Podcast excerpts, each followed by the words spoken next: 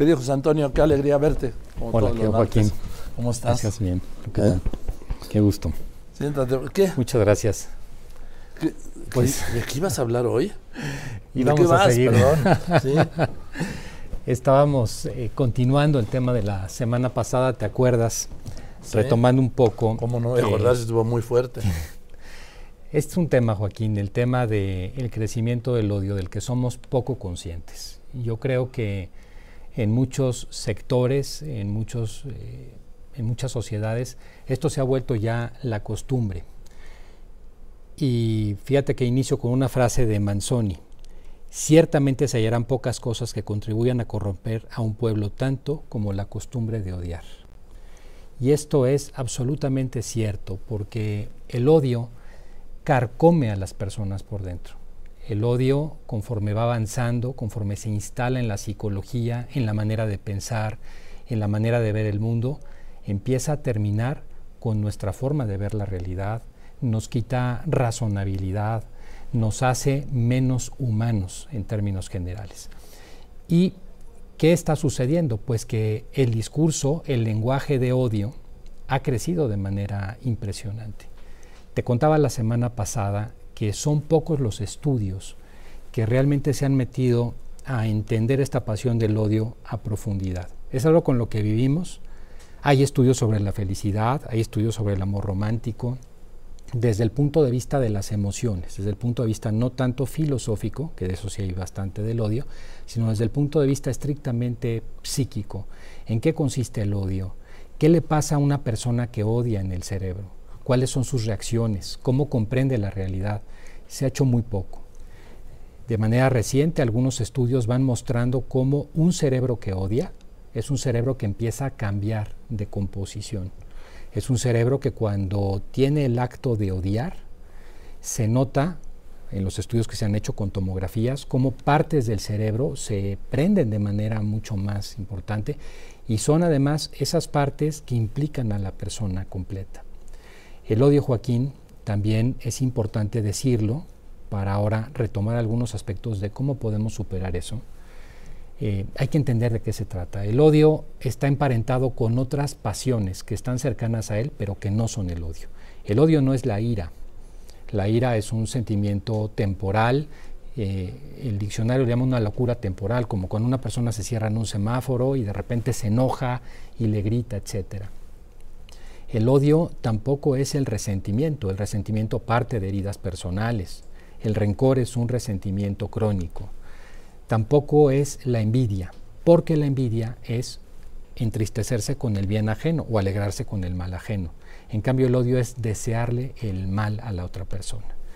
Y el odio, cuando se instala en las personas, es muy difícil de quitar y muy fácil de contagiar, que eso es lo que es increíble de la pasión del odio. La ira no se contagia, con tanta facilidad. El amor, por supuesto, en el otro lado tampoco se contagia. En cambio, el odio, tú puedes odiar a quien no te ha hecho nada. Entonces, ¿qué nos está pasando de manera subconsciente? Inclusive en una mayor profundidad de manera inconsciente. ¿Qué es lo que nos está ocurriendo con esto?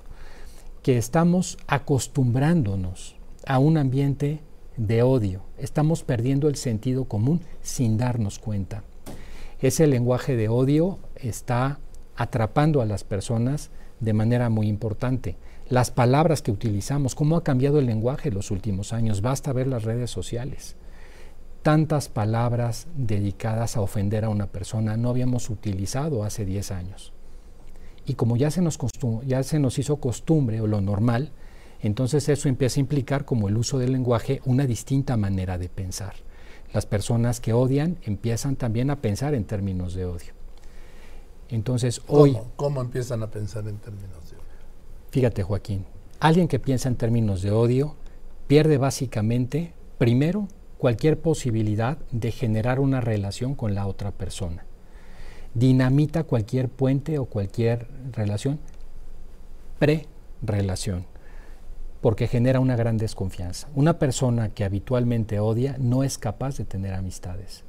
Y al no ser capaz de tener amistades o relaciones más profundas, es incapaz de alcanzar la felicidad, porque hay estudios, alguna vez lo hemos mencionado aquí en el programa, que dicen, ¿qué es lo que hace que una persona sea más feliz y viva más años? La profundidad de sus relaciones con los demás.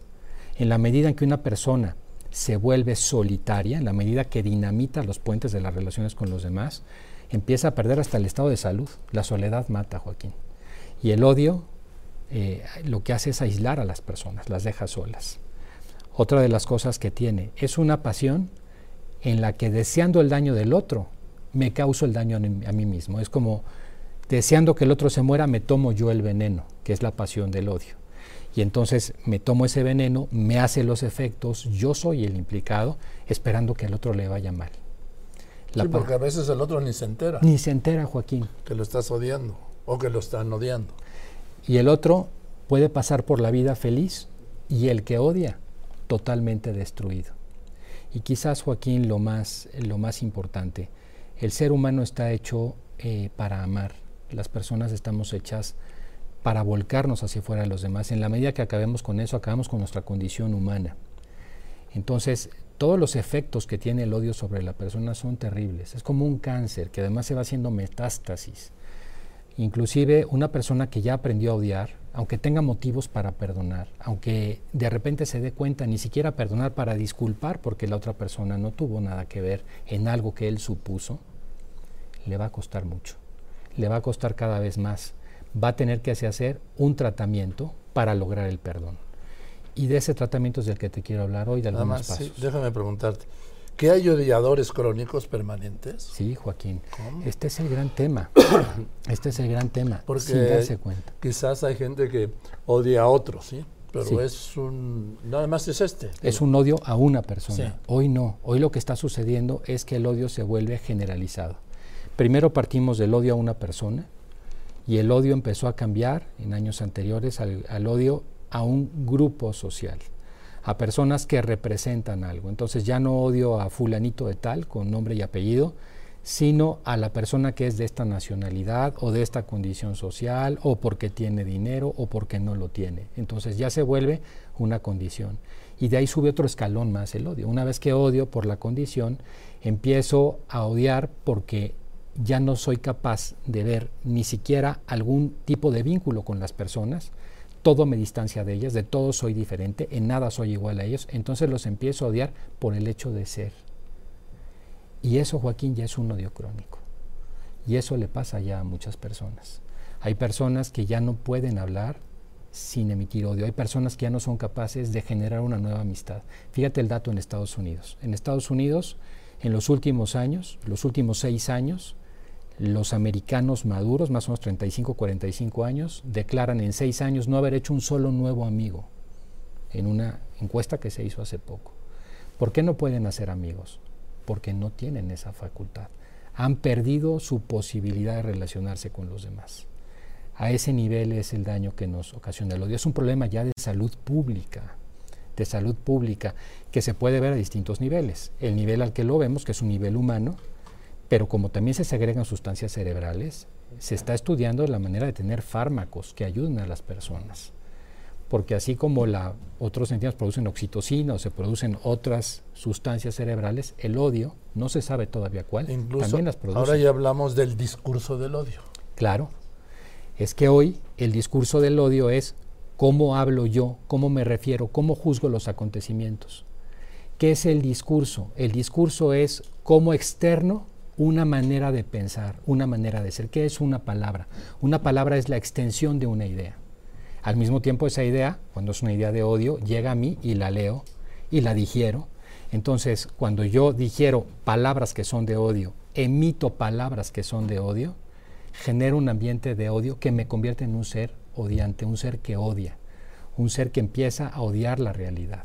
Bien, me ibas a, nos ibas a contar qué hacer, ¿no? Sí. Mira, Joaquín, yo creo que cuando... ¿Sí se puede hacer algo? Sí, claro, ah. claro. Para todo hay remedio, porque como hemos dicho aquí, remedio y trapito. Esos, odiadores pues también deben odiar el remedio.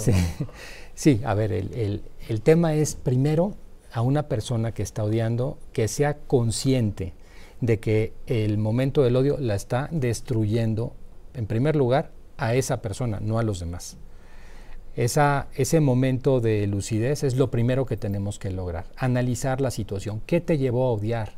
¿Por qué odias? Y muchas veces vamos a encontrar que son cuestiones totalmente irracionales, que ni siquiera hay motivos reales para odiar a alguien. Entonces, cuando uno analiza esa situación, viene un segundo paso, que es identifica dónde está el dolor que tienes. Identifica esa emoción que te cuesta superar, esa emoción que traes clavada en el corazón. ¿Cuál es esa emoción? ¿Amargura? Esa emoción es el, el odio propiamente dicho, desear el mal a la otra persona con violencia. ¿Dónde están tus emociones? Y una vez que has visto tus emociones, entonces aquí viene el tema que habíamos el otro día. Compadécete de ti mismo y, oye, qué mal estoy. Pero soy rescatable me autocompadezco de mí por tener estas emociones, pero estas emociones son superables. Y ese sería un tercer paso eh, muy importante. Perdonarse primero, Joaquín, a uno mismo. Alguna vez lo hemos hablado. Pasar a decir, oye, estas cosas que he hecho que me generan odio también son parte de mi culpa y mi culpa la tengo que superar. Perdonarse a uno mismo. Ser, por otro lado, Joaquín, empático aunque sea muy difícil, intentar ser empático inclusive con la persona odiada, aunque sea una circunstancia que veamos que es difícil, que no se puede.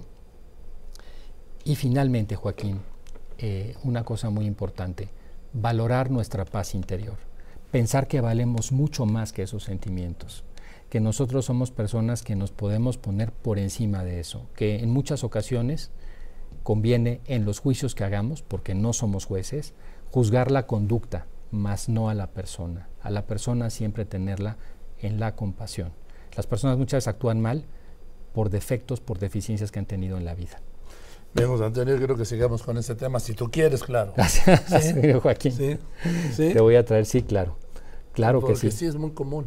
Es muy común. Y hay un discurso de odio y a veces hay un ambiente de odio.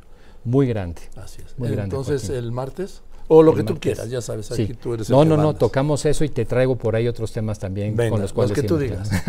Todos Muchas gracias. Gracias, el, Muchas el doctor, gracias. El doctor José Antonio Lozano Díez, quien es el presidente de la Junta de Gobierno de la Universidad Panamericana y del IPADE. Unos anuncios y después los libros de texto.